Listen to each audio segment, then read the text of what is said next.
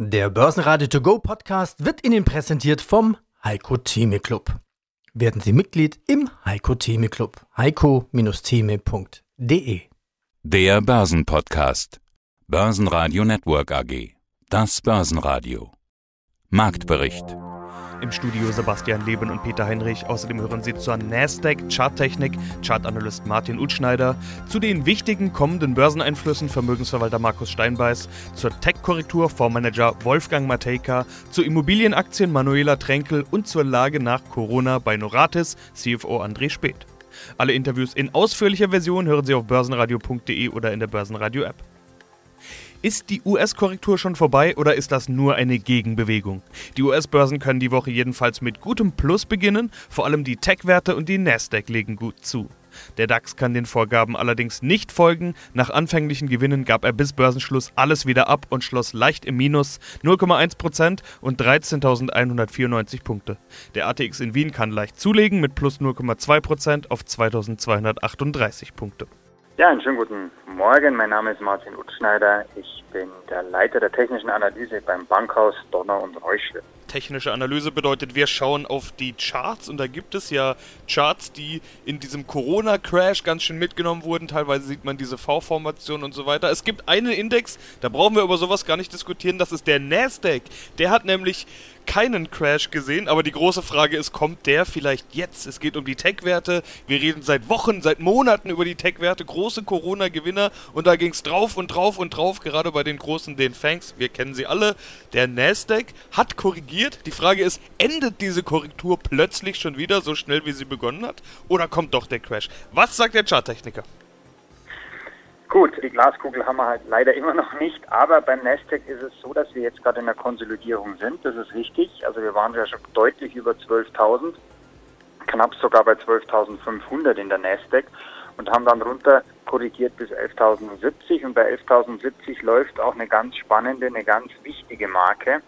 Das ist nämlich ein Fibonacci Retracement und hier hat, konnte auch der Chart am Freitag aufsetzen und auch schließen. Das heißt, diese Marke hält jetzt erstmal. Wir werden heute auch in der Nasdaq, ich denke mal, so um die eineinhalb, zwei Prozent plus eröffnen. Also wir sehen hier eine Gegenbewegung. Warum eine Gegenbewegung? Der Markt ist überverkauft, die Stochastik ist im roten Bereich und dementsprechend Buy on the Dips, dieses Peak, das jetzt hier geschaffen wurde bei 11.069, ist für manche dann auch eine kurzfristige Einstiegsgelegenheit. Das ist auch richtig, denn wir haben jetzt durchaus Potenzial im Moment kurzfristiger Natur bis 11.275, 11.300. Aber da verläuft auch eine ganz wichtige Marke, nämlich die 38er Tagelinie und aber auch die untere Linie bis vor einiger Zeit noch so festen und intakten Aufwärtstrends. Also die Nasdaq es gibt jetzt noch keinerlei Anzeichen dafür, dass wir in ein Crash-Szenario münden. Aber diese Dynamik der letzten Wochen, man muss fast schon sagen Monate, die ist jetzt erstmal dahin. Wir werden hier jetzt kämpfen müssen, dass wir wieder die 11.300 zurückerobern, nachhaltig, um hier auch in den Aufwärtstrend zu kommen. Also Nasdaq Crash Szenario im Moment nein. Große Dynamik im Moment aber auch nicht. Also wir sind hier so, ich sage mal, eingepfercht in eine Range zwischen 11.300 und 11.069. Also 300 Punkte, 270 Punkte hin oder her. Enge Sideways-Range zu Beginn der Woche. Guten Tag, mein Name ist Markus Steinbeiß von der Vermögensverwaltung Steinbeiß und Hecker in München. Wie sehen Sie denn die Lage in den USA? Kurz vor der Wahl. Was ist für uns börsenentscheidend? Börsenentscheidend sind immer die Gewinne und die Erwartungen für zukünftige Gewinne. Für uns ist darüber hinaus, die, wenn man das auf die kurze Sicht betrachtet, ist die Fiskalpolitik von, von entscheidender Bedeutung. Die Geldpolitik hat den Rahmen abgesteckt. Wir sehen die Unterstützungsmaßnahmen der FED, wir sehen den Strategieschwenk der FED, der äh, jüngst verkündet wurde, indem man das äh, harte 2%-Ziel jetzt erstmal beiseite schiebt. Aber für die kurzfristige Sicht und für den Verlauf der nächsten Wochen und Monate ist die Fiskalpolitik von entscheidender Bedeutung. Wir dürfen nicht aus den Augen verlieren, dass die USA und wie auch viele andere Staaten einen massiven Einbruch in ihrer äh, wirtschaftlichen Tätigkeit hinnehmen mussten. Einbruch der Importe, Einbruch der Exporte, die äh, Auftragseingänge brechen ein, die Industrieproduktion bricht ein. Das heißt, die Erholungsbewegung, die wir hier sehen, ist zwar äh, sehr, sehr erfreulich, aber steht noch auf sehr, sehr wackeligen Beinen. Was in den USA aus den bekannten Gründen, die, darauf werde ich gleich eingehen, nicht eingebrochen ist, ist das verfügbare Einkommen. Trotz sehr, sehr hoher, ich möchte fast sagen schon teils struktureller Arbeitslosigkeit, ist das verfügbare Einkommen der Amerikaner nur kurzzeitig zurückgegangen, aber ist dann, wenn Sie es zu Vorkrisenniveau vergleichen, sogar leicht positiv, hat sich leicht positiv entwickelt. Warum ist das so? Das alles vor dem Hintergrund, dass die USA sehr, sehr stark, wie Sie wissen, vom Dienstleistungssektor und vom Konsum abhängt, ist das natürlich ein Ergebnis der fiskalpolitischen Maßnahmen, die wir gesehen haben. Wir sehen ein sogenanntes Sonder, Sonderarbeitslosengeld, das über die normale Arbeitslosenunterstützung hinausgegangen ist. Wir sehen sogenanntes Helikoptergeld. Die durchschnittliche US-Familie hat etwa 3.500 bis 4.000 US-Dollar Unterstützung bekommen. Wir sehen für die Selbstständigen, und das fällt meistens unter Tisch, ist aber für die USA enorm wichtig, für die Kleinselbstständigen. Wir sehen den sogenannten CARES Act, wo knapp 14 Millionen Menschen Unterstützung bekommen haben. Also in Summe, wenn Sie die USA betrachten, haben 30 Millionen Bürgerinnen und Bürger Unterstützung von fiskalpolitischen Maßnahmen des Staates erhalten. Und das ist, das, die, das ist die Basis und die Voraussetzung, dass ihm das verfügbare Einkommen in den vergangenen Wochen und Monaten nicht gefallen ist. Ja, grüß Gott, Wolfgang Mateka, Mateka Partner Asset Management. Ich bin Asset Manager den Satz, den ich jetzt bei Ihnen rausgehört habe, den haben Sie jetzt zwar nicht ausgesprochen, aber den habe ich jetzt auch schon ein paar Mal in den vergangenen Jahren gehört, nämlich die Dividende ist der neue Zins. Corona hat das doch auf den Kopf ja. gestellt. Also wir wissen doch, dass auch die Unternehmen, die sicher ja. Dividendenzahler waren, diese Dividendenaristokraten, selbst bei denen scheint ja die Dividende zu wackeln. Manche zahlen keine, viele haben gesagt, wir behalten die Liquidität bei uns. Mhm. Klar, mhm. Corona wird irgendwann zu einem Ende kommen, beziehungsweise es gibt einen Impfstoff, die Welt wird sich normalisieren, dann wird bei den Unternehmen ja. auch wieder gescheiter Gewinn erzielt und es wird eine Dividende geben. Aber wir sehen doch, nichts ist in Stein gemeißelt. Ein Zins vielleicht schon, beziehungsweise wenn man jetzt äh, eine Anleihe zeichnet, dann bekommt man den Zins nun mal für den Zeitraum. Bei einer Dividende kann man ja nicht davon ausgehen, die wird nächstes Jahr erhöht, auch wenn es gefühlt die Wahrheit war. Mhm. Ja, nur bei der Anleihe hat man eigentlich kaum eine Chance, sich von einem Schuldnerstatus quasi freizuschaufeln. Wenn man das tut und dann sagt man, okay, man kauft eine Staatsanleihe, dann ist man de facto im Negative Yielding Territory. Wenn man die Inflation betrachtet, dann ist man so oder so überall fast. Also so gesehen wird eine Anleihe nur als eine Art emotionale Inselinvestition gelten können. Als, als echtes Return Investment ist es de facto nicht mehr. Bei den Aktien sind wir unter Umständen vielleicht in Österreich gerade in einem ganz besonderen Status angelangt, denn da kann man diese Dividende in Verbindung mit Analyse, Fundamentaldaten und sonstiges als Basis einer Investitionsentscheidung sehr wohl nehmen. Der Hintergrund liegt darin, dass der österreichische Markt so billig inzwischen geworden ist, dass bereits die Eigenkapitalien, die bilanziellen Eigenkapitalien, sehr, sehr oft überhalb der Marktkapitalisierung liegen. Das heißt, wir haben derzeit in Österreich im ATX beispielsweise ein Kurs-Buchwert-Verhältnis von 0,8 bedeutet, dass die an der Wiener Börse alle notierten Unternehmen mit 80 Prozent ihres bilanziellen Eigenkapitals marktkapitalisiert sind. Auf Deutsch, das passiert dann nur dann, wenn du wirklich einen massiven Verlust erwartest, der dein Eigenkapital auffrisst oder zumindest deutlich reduziert. Das ist vielleicht in dem einen oder anderen Unternehmen zu erwarten, aber sicher nicht über den ganzen Markt. Und wenn man sich diese Analyse zu Herzen nimmt, und es ist wirklich einer der konservativsten, wenn nicht der konservativste Blick auf ein Unternehmen, sich das Eigenkapital versus den Kurs anzusehen. Und man kommt drauf, dass das Geschäftsmodell eigentlich vielleicht angeknackst ist, kurzfristig durch Corona, aber nicht sterben wird, sondern nachdem die Impfung oder nachdem es eine Resilienz gegenüber Corona gibt, sich eigentlich normal wieder etablieren wird müssen, dann muss man rein. I'm sorry, weil denn dann wird die Dividendenzahlungsfähigkeit, selbst wenn sie jetzt regulatorisch in manchen Bereichen, Banken beispielsweise, verboten wurde oder, oder in anderen Bereichen ganz, ganz schlimm und bösartig stigmatisiert wurde, die kommt ja zurück, weil die dahinterliegenden Großaktionäre oder eigentlich auch alle Aktionäre auf diese Dividende warten und sie brauchen, sehr oft sogar. Und da gibt es ganz absurde Erwartungen. Ich, ähm, nur wenn ich es zum Beispiel sage, in Österreich gibt es eine Bank, eine kleinere Bank, die aus einer anderen Bank entstanden ist, die sich jetzt im südlichen Österreich und im Balkanraum eigentlich neu positioniert hat und sogar eigentlich sogar zur digitalisiertesten Bank Österreichs mittlerweile zählt. Die hatte aufgrund ihrer Eigentümer ein sehr starkes und großes Dividendenversprechen draußen. Die wollten ursprünglich einen Gutteil ihres Eigenkapitals schütten, das eigentlich übermäßig hoch ist. Und der ist die Situation quasi Corona in den Rücken gefallen. Die durften jetzt nicht. Es könnte passieren, nachdem der Kurs auch weiter gefallen ist. Ja, das war durch andere Motive möglicherweise bedingt, dass die nächstes Jahr eine Dividenden schütten von wahrscheinlich 8 Euro, vermute ich einmal. Und der Kurs ist bei 6,60.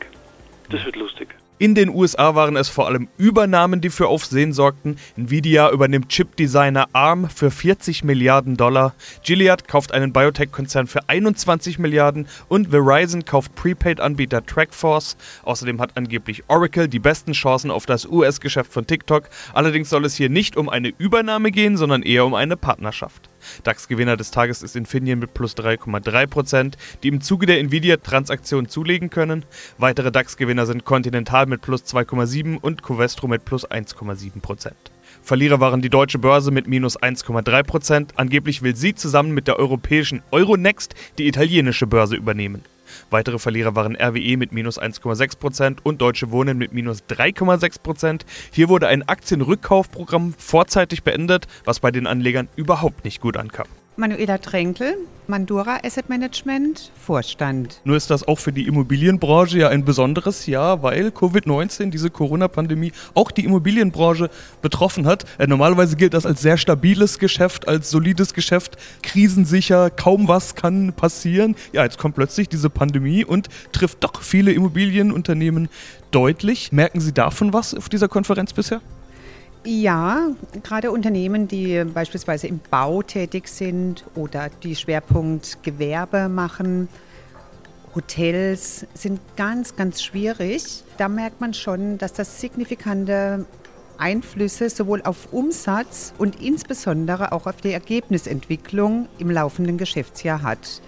Darüber hinaus ist es für die Unternehmenslenker, für die Vorstände sehr, sehr schwierig geworden, überhaupt zu kalkulieren, es sind einfach zu viele Unsicherheitsfaktoren momentan vorhanden. Man tappt so ein Stück weit im Dunkeln, auch wenn man das Geschäft wirklich gut kennt. Aber die externen Faktoren um die Pandemie sind extremst schwer einzuschätzen ja, nur ist Unsicherheit ja genau das, was die Börse nicht mag, das wissen wir alle. Das hat man auch an den Aktienkursen der Immobilienunternehmen gesehen, beziehungsweise an allen Aktienkursen. Alle Aktien hat es ja erwischt im Corona-Crash. Viele haben sich wieder erholt. Nicht alle haben sich fauchförmig erholt, wie man sich das vorstellen könnte. Und eben diese Unsicherheit bei einigen Immobilienunternehmen hinterlässt ja doch Fragezeichen.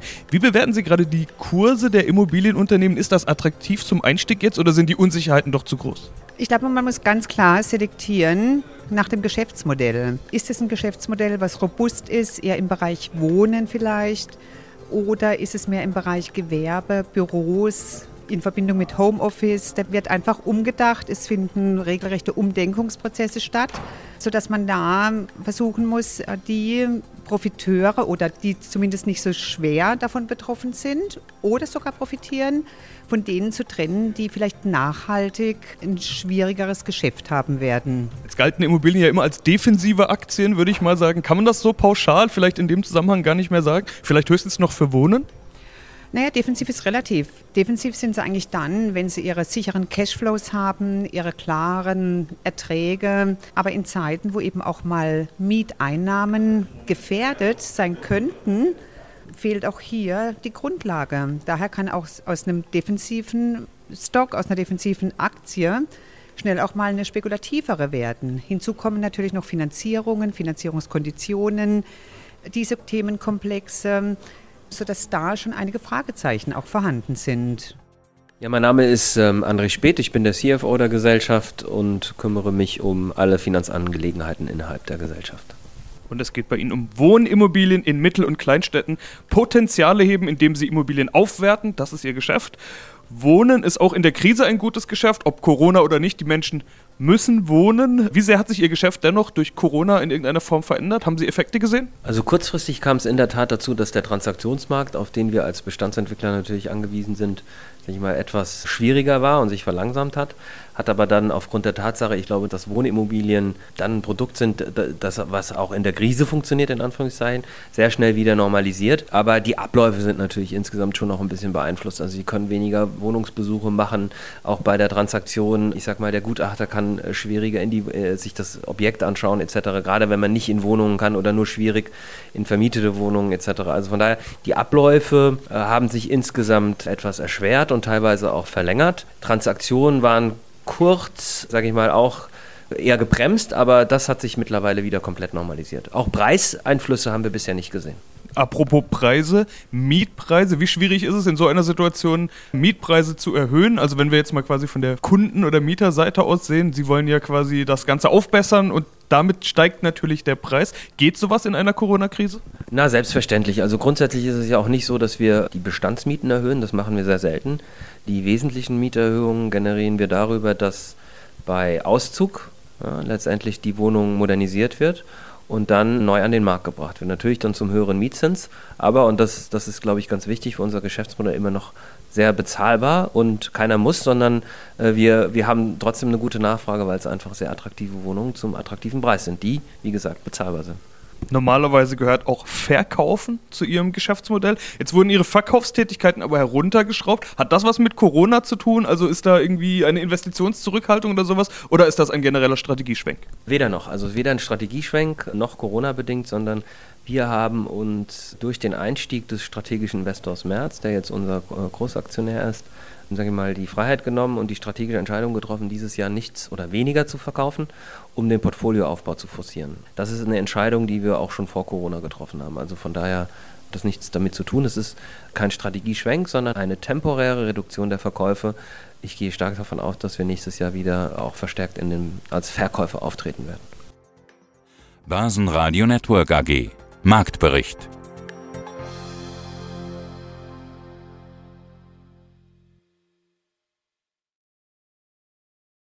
Der Börsenradio To Go Podcast wurde Ihnen präsentiert vom Heiko Theme Club. Werden Sie Mitglied im Heiko Theme Club. heiko-theme.de